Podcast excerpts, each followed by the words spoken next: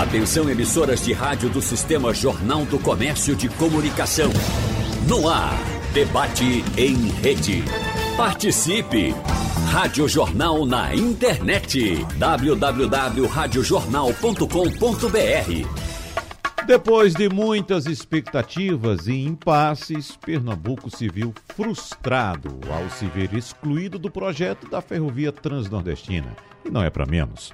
O ramal do Porto de Suape representaria a conexão do Estado com a malha ferroviária brasileira, atraindo investimentos, aumentando a arrecadação de impostos e, claro, gerando mais empregos. Agora, os setores público e privado se movimentam para tentar viabilizar este importante empreendimento. E no debate de hoje, nós vamos conversar com especialistas sobre a real situação do projeto, além de possíveis estratégias técnicas e, claro, econômicas também para a construção do ramal Pernambuco. Por isso, nós convidamos para participar do debate de hoje o presidente do Conselho Regional de Engenharia e Agronomia de Pernambuco, CREA, Adriano Lucena. Presidente Adriano, seja bem-vindo. Bom dia para o senhor. Bom dia, Wagner. Bom Bom dia a você, bom dia a todos os seus ouvintes. Bom dia aos convidados aqui, Maurício Andrade e Jorge Jatobá. E tenho certeza que será mais um grande debate em benefício da população pernambucana. Não temos dúvida, presidente. A gente, como o senhor já adiantou, conversa também hoje com o doutor em engenharia civil e professor de economia dos transportes e gestão das infraestruturas da Universidade Federal de Pernambuco, Maurício Andrade. Doutor Maurício, seja bem-vindo. Bom dia para o senhor. É, bom dia, Wagner. Bom dia, colegas da bancada, Jorge Jatobá, é, nosso presidente Adriano Sena. E estamos aqui para tentar ajudar esse debate, né? E a colocar questões importantes que possam é, ser úteis, né? A, a, a essa quadra atual de Pernambuco de tentar recuperar um projeto que, como você falou, começou a querer fugir pelos dedos. Uhum. E Jorge Jatobá é economista e ex-secretário da Fazenda de Pernambuco. Doutor Jorge Jatobá, seja bem-vindo mais uma vez. Um abraço para o senhor. Bom dia, Wagner. Bom dia, Maurício. Bom dia, Adriano. Bom dia, audiência. É um prazer estar presente com vocês para esse debate. Professor Jorge Jatobá, vamos começando a conversa com o senhor. Gostaria que o senhor trouxesse sua explanação, com sua experiência de quem foi secretário da Fazenda de Pernambuco, com seus conhecimentos adquiridos em economia Queria que você trouxesse para o público pernambucano o que é que representa essa frustração de tantos anos de espera, de tantos investimentos feitos, uma frustração de que, inclusive, é, vive no interior, que viu a obra começar a trazer um sonho de uma ferrovia moderna, que podia trazer desenvolvimento. Na minha cidade, por exemplo, eu sou de Arco Verde, a cidade passou um tempo uh, acompanhando, assistindo de perto a construção de um viaduto por onde deveriam passar os trens e hoje o viaduto serve somente para fazer sombra para jumento, uma obra uh, uh, caríssima, enorme, está lá abandonada trechos que foram abertos também para construção, para instalação dos trilhos e está tudo lá abandonado. Então, juntando tudo, essas questões pontuais e também as questões maiores, professor Jorge Atobá, o que é que representa essa frustração? Isso seria uma grande perda para Pernambuco, mas ela não vai acontecer. Nós vamos recuperar isso, vai dar um, um, muito trabalho, vai exigir uma mobilização muito forte do governo do Estado e da sociedade civil, especialmente dos grupos empresariais e dos grupos envolvidos diretamente com a infraestrutura de transporte ferroviário é, do Estado. Vocês sabem que há, anos que você não vê um trem passando por Pernambuco, né? Uhum. A coisa que menos se vê aqui é o trem. O único trem que você vê é o metrô aqui na, na em Recife. E o, o, o, o, modal ferroviário é extremamente é, necessário para o país. A gente tem uma, uma hegemonia no, no modal rodoviário ele trouxe e traz grandes problemas e ameaças para, para nós brasileiros em termos de infraestrutura. Então, essa, a, a Transnordestina é um investimento em infraestrutura estratégico, ele conecta o leste com o oeste do, do Nordeste. Né? E a, a sua não realização seria retirar ele da espinha dorsal que conecta o sul ao norte, ou do norte ao sul, né? para escoamento de grãos, com escoamento de minérios, para escoamento de granagens líquidos e entre outros produtos. Então, é um projeto estratégico. Eu quero chamar a atenção quando a gente olha para o Nordeste como um todo. E hoje você tem três conexões leste-oeste. Você tem a conexão que vai ser continuada agora, que é a conexão é, com o PECEM, né, é, no Ceará, a partir de Eliseu Martins. Você teria a conexão Custódia, Salgueiro, Suape, e tem uma conexão já estabelecida em construção, desculpe, que é a FIOL, a Ferrovia Leste-Oeste, na Bahia. Se a gente demorar muito, a gente perde o timing. Porque tem ao norte a conexão sendo vai avançar, está mais atrasado que em Pernambuco, mas vai avançar. E ao sul você tem a FIOL. E é uma conexão com, com portos estratégicos como Suape, que hoje é o terceiro maior porto do país. Então, eu, eu vejo que é, a necessidade de você encontrar um concessionário para explorar o, o ramal Custódia-Suape. Mas eu antecipo que não será fácil. Eu acho que não é tão fácil conseguir ser concessionário, pela razão seguinte: você tem um processo com um enorme imbróglio e eu sei como a gente vai sair desse imbróglio. Você tem é, um, pro, um projeto, um contrato desde 2005 assinado, é, caducado, já há uma caducidade, tá certo? Já estabelecida pela, pelos órgãos competentes, e uma concessionária péssima, que tem interesses não explícitos e que se manifestaram agora na decisão de só usar o canal o, o, trecho é, de Eliseu Martins Pecem. Qual é o, o que é que eu chamo de interesse não explícito? A CSN tem uma usina de processamento de minérios de Pecem. E não tenho dúvida que, mesmo quem construa a custódia é, SWAP, é, não dá para fazer a distribuição de minério nas duas. Então, vai ser feita exatamente via PECEM, tá certo? Não tem escala para isso. Então você já perde aí. Qual é outra coisa que você perde? Se a FIOL se estabelecer antes, a conexão da Norte-Sul, o esporte do Sul, para escoamento da Mapopiba, né? É você sabe que é aquela região produtora de grãos que envolve o Maranhão, Tocantins, Piauí, né? Aquela ali vai escoar por baixo, não vai escoar por cima. Então a, a gente tem que andar muito rápido.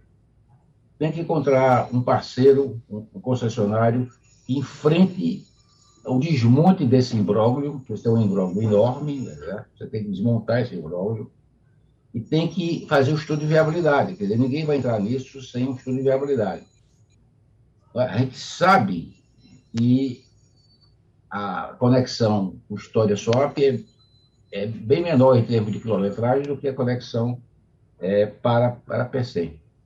É, mas isso não é suficiente. Então, a gente tem aí, eu, eu vejo aí como um grande desafio é, conseguir um parceiro e vejo como um grande desafio se livrar o mais rápido possível dessa concessionária que é a, a, a CSN, né? o, o, o, Benjamin Steinbuck. Uhum. Porque eles não deram conta do, do, do projeto, eles, são, eles são quase 16 anos de assinatura de contrato, entendeu? E a perda econômica é substantiva. Né?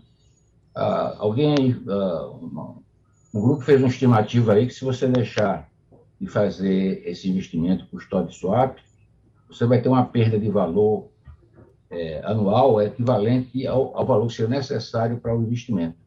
Então, a gente está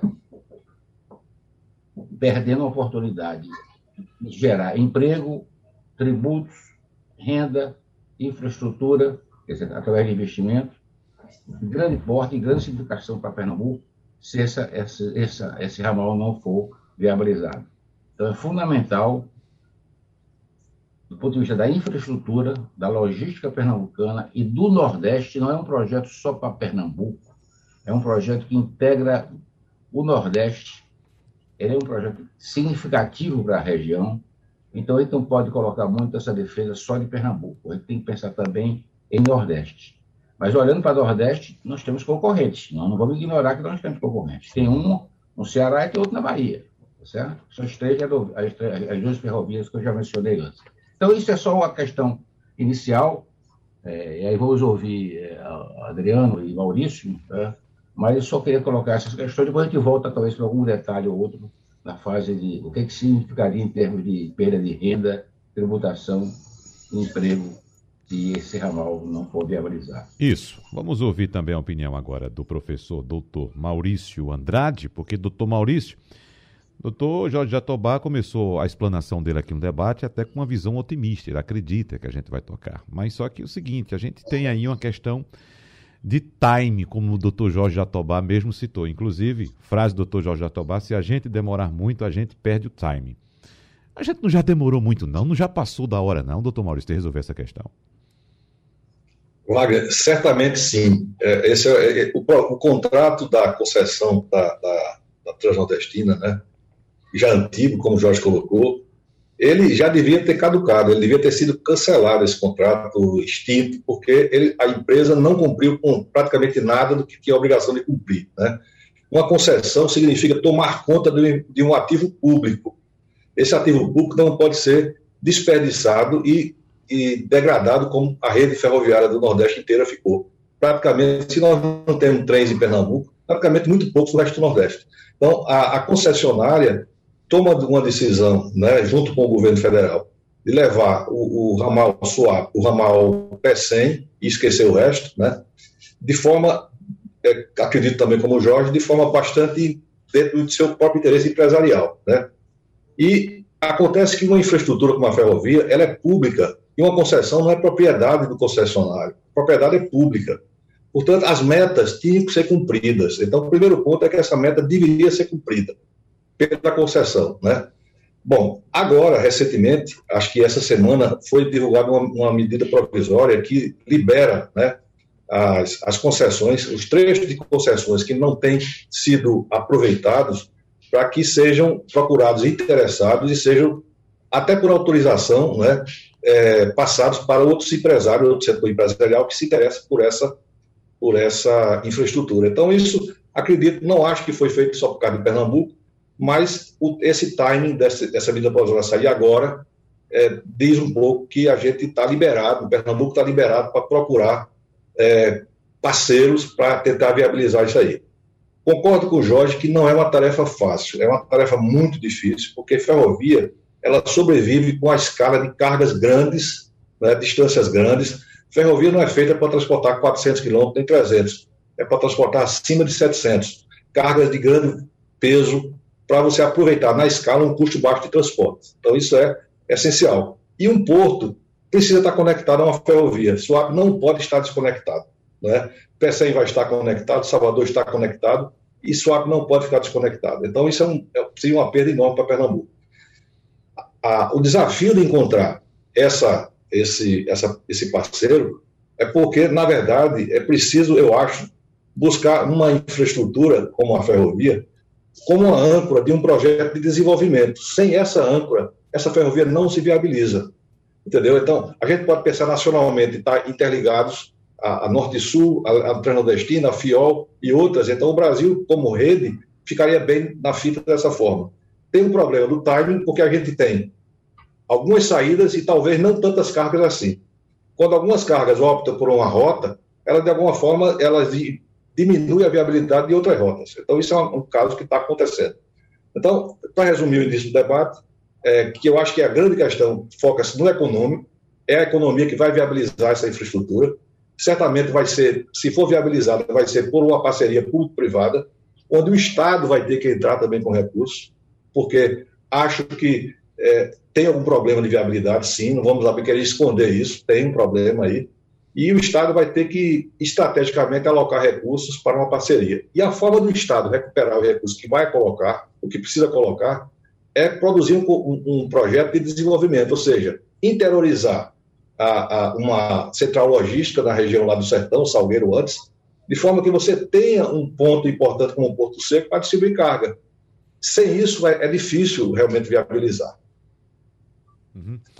Doutor Adriano Lucena, Quais são as anotações que o senhor fez até agora? Estou percebendo que o senhor está escrevendo, escrevendo tudo que foi escrito, é, colocado pelo doutor Jorge, doutor Maurício, E, inicialmente, o que é que o senhor gostaria de abordar, doutor Adriano? Seu microfone está fechado. Por favor, abra seu microfone, por gentileza. Agora. Wagner, a minha primeira anotação é sobre a sua referência em ser de Arco Verde. Sim. Então, sendo de Arco Verde, você lembra da Sambra, Sim. a Sociedade Algodoeira do Nordeste Brasileiro, naquele espaço onde hoje funciona a Feira de Arco Verde. Isso. Você lembra que o trem passava ali. Isso. Você lembra que Pesqueira tinha indústria uhum. na, de doces. Você sabe que em Custódia a gente tem indústria de doces. Na região do Araripe a gente tem o gesso. Na região de, de Petrolina a gente tem o agronegócio, tem a agricultura. No Piauí a gente tem o minério. Mas você sabe que em Bibirim, na região de Poço da Cruz, no perímetro irrigado do Mochotó, a gente tem uma riqueza com aquele açude do engenheiro Francisco Saboia, do Denox, que a gente não tem essa riqueza na agricultura.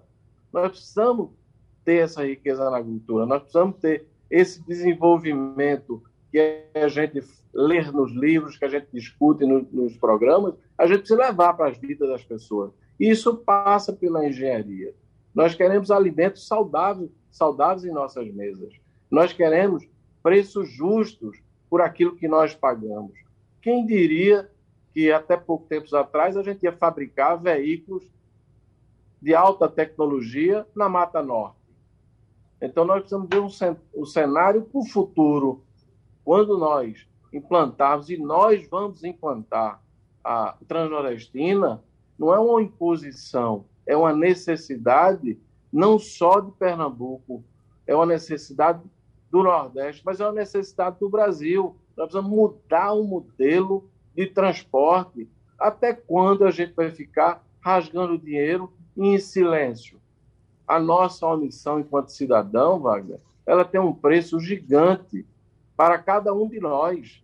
Então, o que nós queremos é o bom debate. Esse é o papel do Conselho.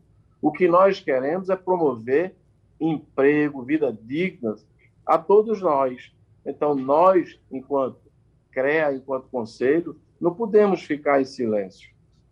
E aí nós vamos promover esse debate de forma permanente para encontrarmos as soluções que seja viável do ponto de vista ambiental, que seja viável do ponto de vista social, econômico, mas que a engenharia preste um serviço.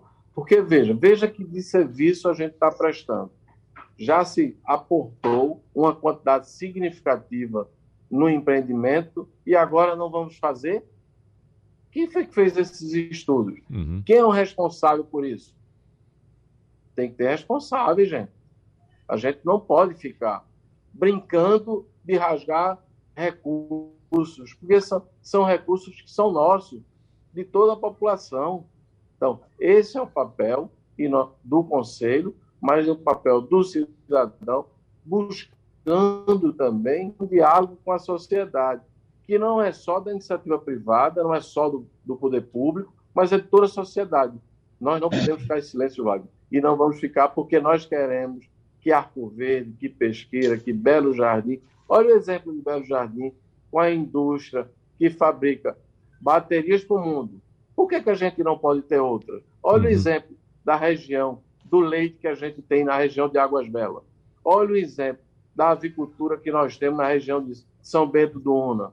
Olha o desenvolvimento da energia renovável lá no Araripe, em Caetés, em Garanhuns. Olha o exemplo que a gente tem em São Vicente Ferre, na agricultura, na uva, na uva que nós só tínhamos lá em Petrolina. Então, é esse desenvolvimento, é essa grandeza e o modelo, principalmente o modelo do modal que a gente tem de escoar a nossa produção. Está errado. Nós temos que dizer isso em todos os espaços que nós ocuparmos para que a gente possa mudar e construirmos uma outra sociedade, que a gente tenha respeito com os recursos público e privados também, tá certo? Que a gente tenha essa implantação da transnostina o mais rápido possível para viabilizar, como o professor Maurício disse, o Porto do Suape. Então, nós não temos dúvida nenhuma, Vaca, que vamos implantá-la. O doutor Adriano, vamos incluir também Caruaru nessa sua explanação, porque imagino que seria para o polo têxtil do Agreste ter a possibilidade de exportar a produção, escoando a produção a partir de Caruaru até o Porto de Suape, né? É, reduzindo os custos e abrindo as fronteiras para o mundo inteiro a partir desse escoamento né? É, pelo modal ferroviário. Agora, só abrindo aqui um parênteses saudosista, antes de encerrar esse bloco, doutor Adriano, eu lembro quando criança que da, da sacada da casa dos meus avós, eu via o trem passar, porque Arco Verde nasceu e cresceu à, à, à margem da ferrovia, né? como os, os, outros municípios também, Pesqueira também. Então a cidade foi crescendo. Quem conhece Arco Verde e quem não conhece, fique sabendo que a linha do trem corta a cidade ao meio, a antiga linha ferroviária corta a cidade ao meio, porque, como o senhor bem citou, ali tinha a Sambra, onde havia é, é, é, o, o, trabalho do algodão, né? O algodão que vinha do sertão, parava na Sambra, era descarregado, então recarregado ali e seguia o transporte no trem. Então, tudo isso foi abandonado.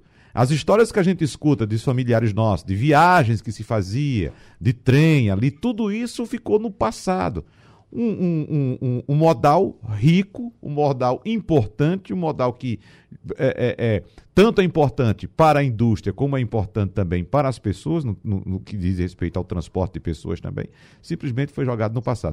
Eu gostaria de ouvir agora a opinião do professor Jorge Jatobá, porque nós conversávamos de forma saudosista, professor Jorge, eu e o doutor Adriano Lucena, a respeito da ferrovia, né, da rede ferroviária que passava cortando os nossos municípios do interior. Mas eu queria saber do senhor, deixando de lado a questão saudosista, é claro, queria saber qual é a viabilidade econômica da ferrovia transnordestina aqui em Pernambuco, desse ramal aqui de Pernambuco. A gente sabe que uma ferrovia só é viável se tiver garantia hoje de carga constante e volumosa, não é isso? Então, por exemplo, a, a, inicialmente é que essa carga seria constituída pela exportação de grãos produzidos em outros estados, né? a, a, a margem da, da ferrovia transnordestina. Mas, hoje nós temos viabilidade para manter uma ferrovia transnordestina aqui em Pernambuco, doutor Jorge Atobá? Doutor Jorge? Eu acho que teria que ser feito um estudo de viabilidade. Uhum. Quer dizer, eu não posso dizer a priori que ele é viável. Tudo indica que sim. Né? É, pelo investimento já feito, o, o, investimento adicional né, é, é, é, pequeno comparado com o que já foi feito. Né? Ah, não é pequeno, é, é menor do que já foi feito. Né? Porque é, você tem aí é, 300 e poucos quilômetros para serem construídos até a Suape, aproximadamente. Ah, agora, é como o Maurício disse, né? você tem carga. Quais seriam as dessa, desse modal? Seria o minério, o minério já vai para a PC. Aí seria grãos. Se a gente demorar muito, o grão vai via PECEM ou vai via FIOL. Tá certo?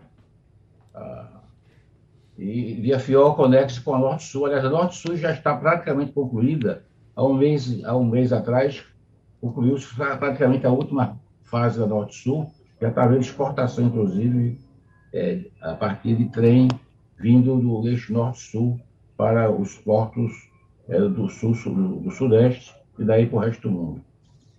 E você tem é, granéis líquidos, combustível sobretudo, mas isso também PSM pode fazer, isso a FIOL pode fazer. Então, realisticamente, do ponto de vista técnico, quem for participar desse, dessa parceria, provavelmente, como o Maurício falou, via PPP, né?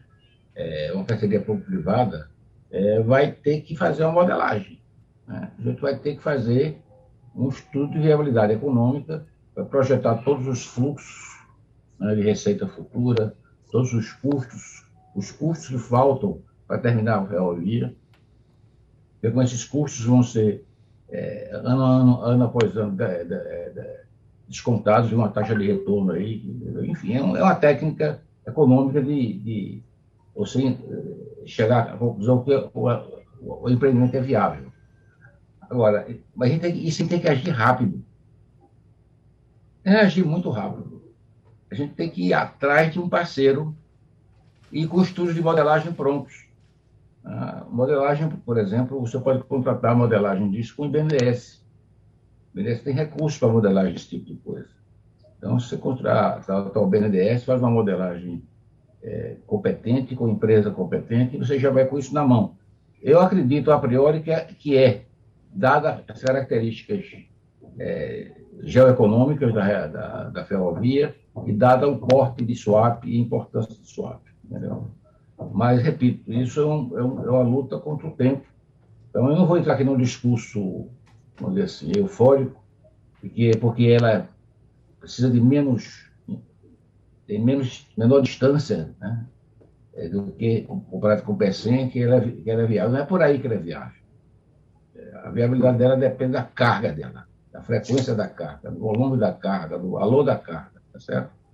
Então, isso tem que ser feito com rapidez. E do mesmo jeito que com rapidez tem que se livrar dessa concessionária. Essa concessionária, desculpa a expressão, foi uma maldição, uhum. porque ela tem, ela é irresponsável. Né? Então, 16 anos num contrato que não se consegue se viabilizar, e no final ela toma uma decisão de interesse privado que sobrepõe o interesse público, e o governo federal aceita isso como uma definição. Né?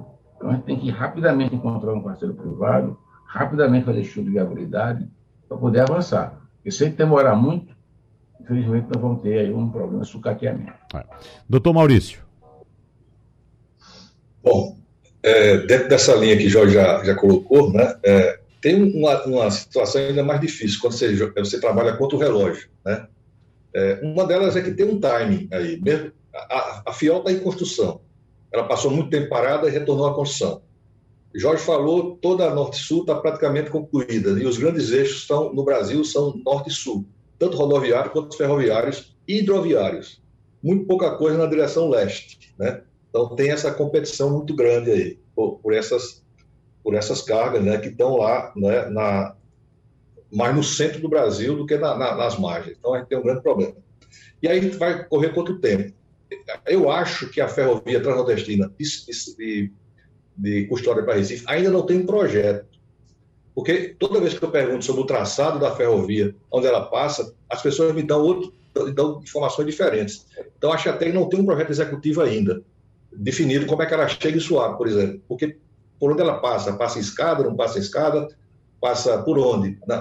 Então, essa é uma questão que eu acompanho a uma certa distância, não muito próximo, mas acho que não tem um projeto. E um projeto precisa de tempo para se viabilizar. Depois tem toda a desapropriação, porque a, a, ferrovia é totalmente nova, ela não tem nada a ver com a antiga. Né? Inclusive, o traçado é outro. Né? É uma, uma ferrovia inteiramente nova. Aí eu sinto dizer que a gente não pode, não, embora possa, mas não adianta ser saudosista, porque aquele trem do, ano, do século passado ele não volta no Brasil, né?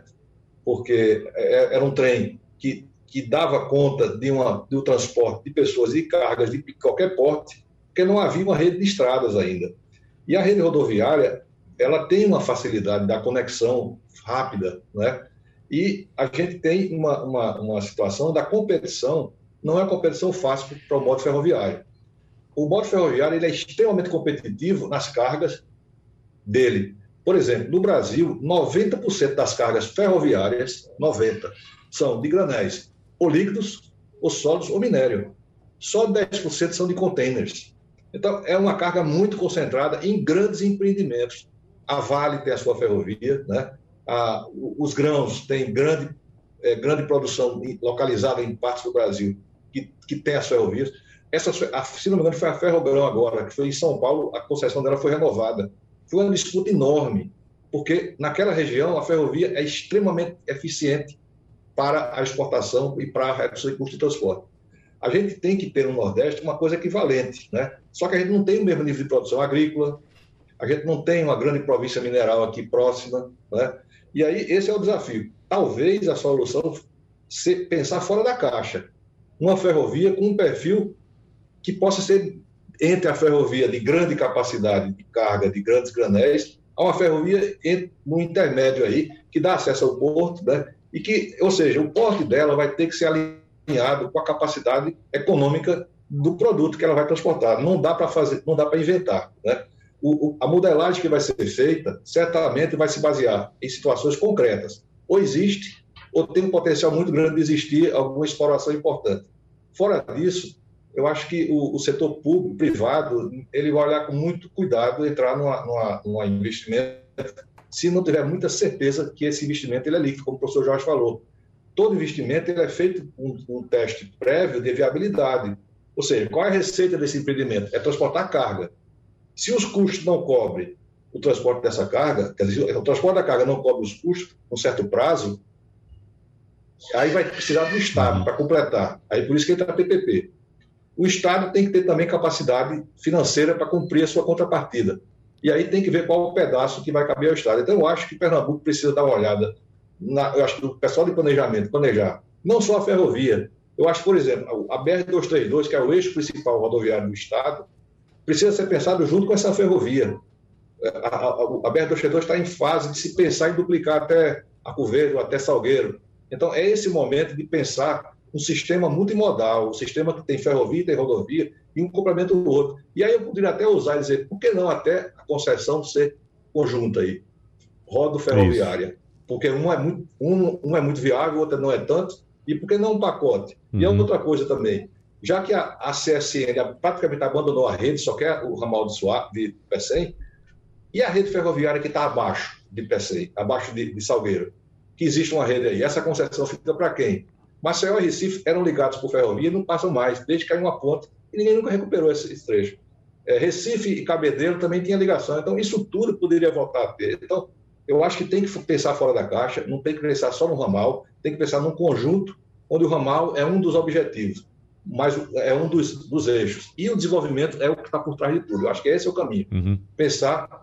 E a gente, o pior de tudo, a gente não está numa boa época de pensar desenvolvimento, porque a gente não tem recursos públicos suficientes para investir né, em, em é. projetos e, e grandes coisas. Então, ou seja, grandes desafios pela frente, certamente. Sem dúvida. Bons desafios, mas grandes. Sem dúvida. Presidente Adriano Lucena, eu sou obrigado a concordar com o doutor Maurício, porque nós nos referimos à, à, ferrovia com muito saudosismo, e como ele disse, não adianta ser saudosista, porque aquele trem que nós conhecemos no passado não volta mais, né? E a discussão agora é a viabilidade, porque os tempos são outros, né? A necessidade é outra. A viabilidade econômica para a construção desse ramal da ferrovia transnordestina em Pernambuco, e diante de tudo que foi exposto, eu pergunto ao senhor, qual seria seria a solução no seu entendimento? Veja, Wagner, o estudo de viabilidade é o início da construção de todo um processo. Então, nós estamos há 15 anos após a concessão, a assinatura do contrato, então, o estudo da viabilidade obrigatoriamente precisava ter sido antes disso. Então, você só poderia iniciar esse processo com todas essas informações da viabilidade não só econômica, mas ambiental, social, do ponto de vista da engenharia, da técnica do fazer. E agora nós estamos falando de aproximadamente 260 quilômetros para concluir. Como você sabe, ali de frente é, a um hotel que a gente tem na 232 em Arco Verde, já tem um túnel. Então a ferrovia já chegou até Arco Verde. Então, Arco Verde, Porto de Suape, nós estamos falando de 260, 270 quilômetros. Então, essa discussão da viabilidade agora, a partir de um novo modelo de concessão, a partir de um novo proprietário desse espaço, aí sim a gente pode construir e devemos construir, concordo plenamente com o professor Maurício, para que a gente possa aglutinar outros espaços, porque não podemos só pensar agora Arco Verde Suape, mas nós precisamos pensar lateralmente a região de Alagoas, a região da Paraíba. Por quê? Porque isso tem que ser pensado do ponto de vista regional, mas do ponto de vista nacional. E como a gente pode viabilizar isso? Unirmos todos os setores, o político, o empresarial, a sociedade civil. É esse processo. As academias, as empresas de consultoria, para que a gente possa buscar uma solução viável em todos os setores. Então, falta muito pouco. Nós não podemos deixar esses recursos soltos, esse, esse recurso mal empregado até o momento.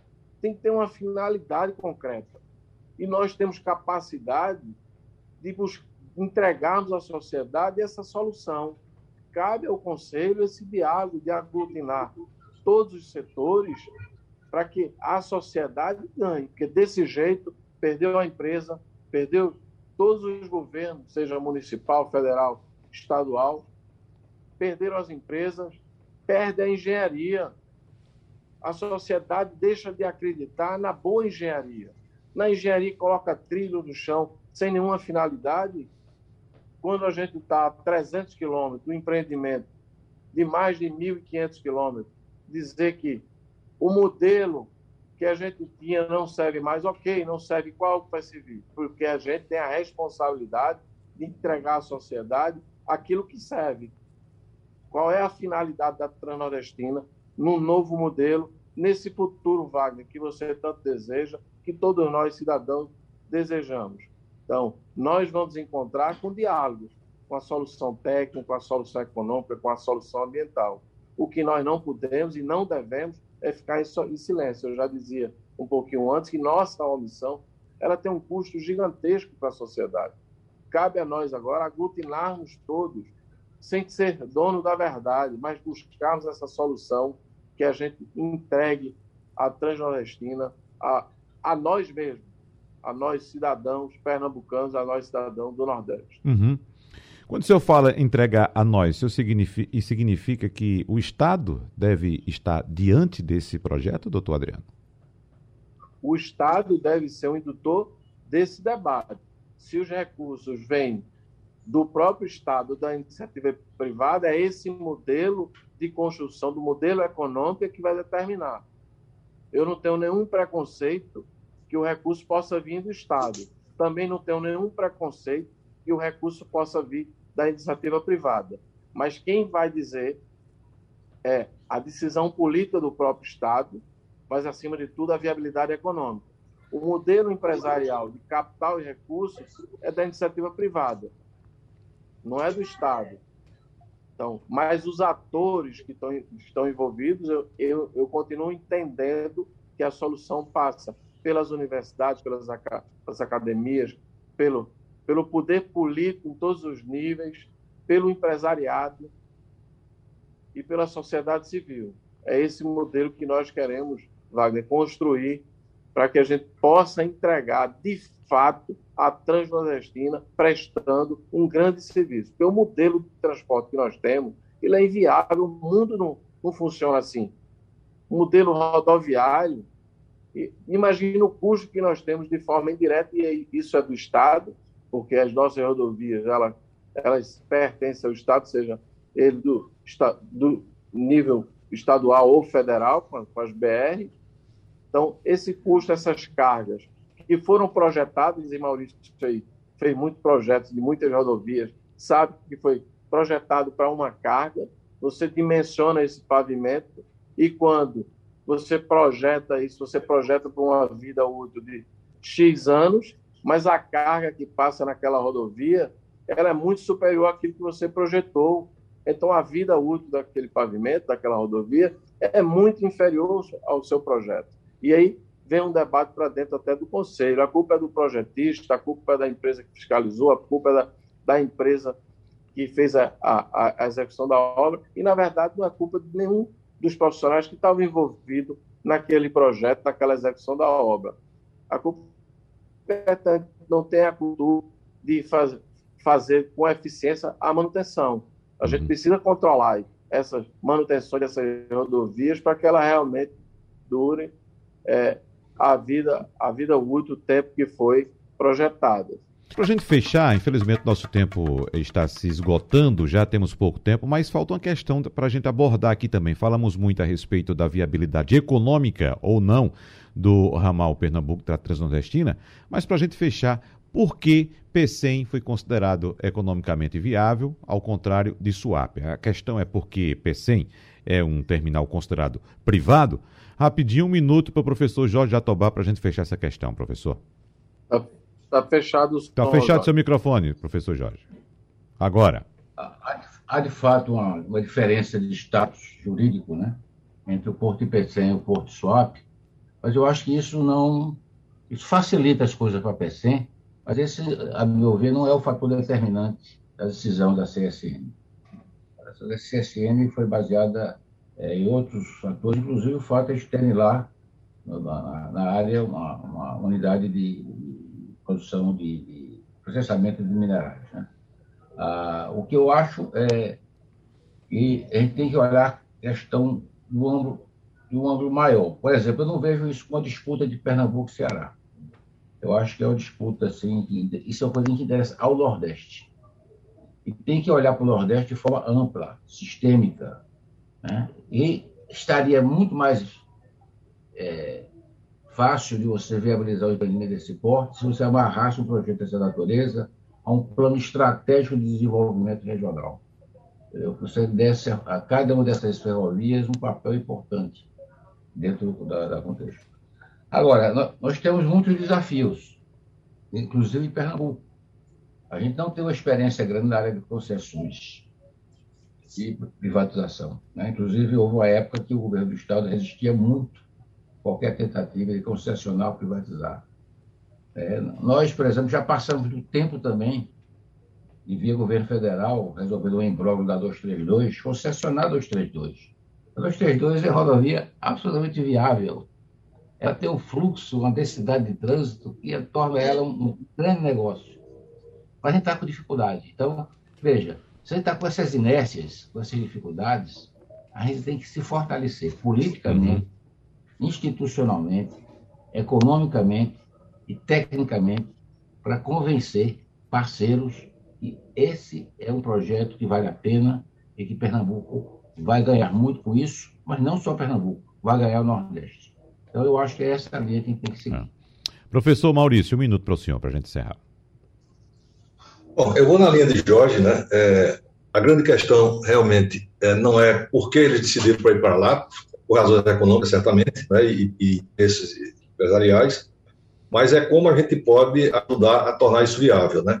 É, eu queria só colocar, por exemplo, a UFPE, onde nós temos um programa de pós-graduação em transportes, mestrado e doutorado, esse tema da financiamento de infraestruturas via participação do setor público-privado e também via é, um projeto de desenvolvimento territorial, também é um dos, dos pontos do, do nosso estudo lá. Então, de público, eu posso dizer que a UFPE e nosso grupo lá de professores ficaria disponível ao Estado, às pessoas, à sociedade, para colocar um pouco as questões que a gente já conhece e já tem alguma experiência teórica, não porque na prática, como o Jorge disse, muito pouco foi feito aqui em Pernambuco sobre nessa linha da participação público-privada é, com sucesso, né? tivemos, tivemos alguns sucessos, mas ficamos à disposição também de vocês, da Rádio Jornal, para o debate que vocês possam nos achar que temos alguma coisa a contribuir. Muito obrigado. E para fechar, vamos dar um recado aqui, não é, doutor Adriano Lucena, de que o CREA realiza um seminário virtual hoje pelo YouTube para discutir o tema Transnordestina. Exato, Wagner. Hoje às 19 horas na TV CREA no YouTube a gente continua esse debate. Esse debate ele não vai se encerrar enquanto a gente não tiver uma solução excelente, não só para Pernambuco, mas para o Nordeste, como Jorge Jatobá, Jatobá colocou com propriedade. Isso não é uma disputa de Pernambuco contra o Ceará ou contra qualquer outro estado. Isso é uma opção em defesa da região. E aí falta um plano estratégico, não só para regional, mas nacional, para a gente ter essa interligação dessas rodovias. Queria muito agradecer bem. muito aos colaboradores do CREA estar fazendo hoje esse seminário, aos integrantes do CTP, que é o Comitê Tecnológico Permanente, e dizer, Wagner, que você tem dois ouvintes permanentes, e hoje de forma muito especial, que são os meus pais. Então, eu queria mandar um grande beijo aí ao seu José Antônio e à dona Maria de Lourdes. Ela é de Arco Verde, viu, Wagner? Ô, oh, minha conterrânea. também aquela região. Muito obrigado, então, a doutor, dona Maria de Lourdes seu José Antônio, pela audiência, abraços para vocês, muito obrigado. E agradeço, evidentemente, aos participantes do debate de hoje, ao presidente do CREA, Adriano Lucena, ao economista e secretário da, da Fazenda de Pernambuco, Jorge Jatobá, e também ao professor doutor Maurício Andrade. Muito obrigado pela presença de todos no debate de hoje. Um abraço forte, muito obrigado e até a próxima. Tchau, tchau. Sugestão ou comentário sobre o programa que você acaba de ouvir, envie para o nosso WhatsApp 99147 8520.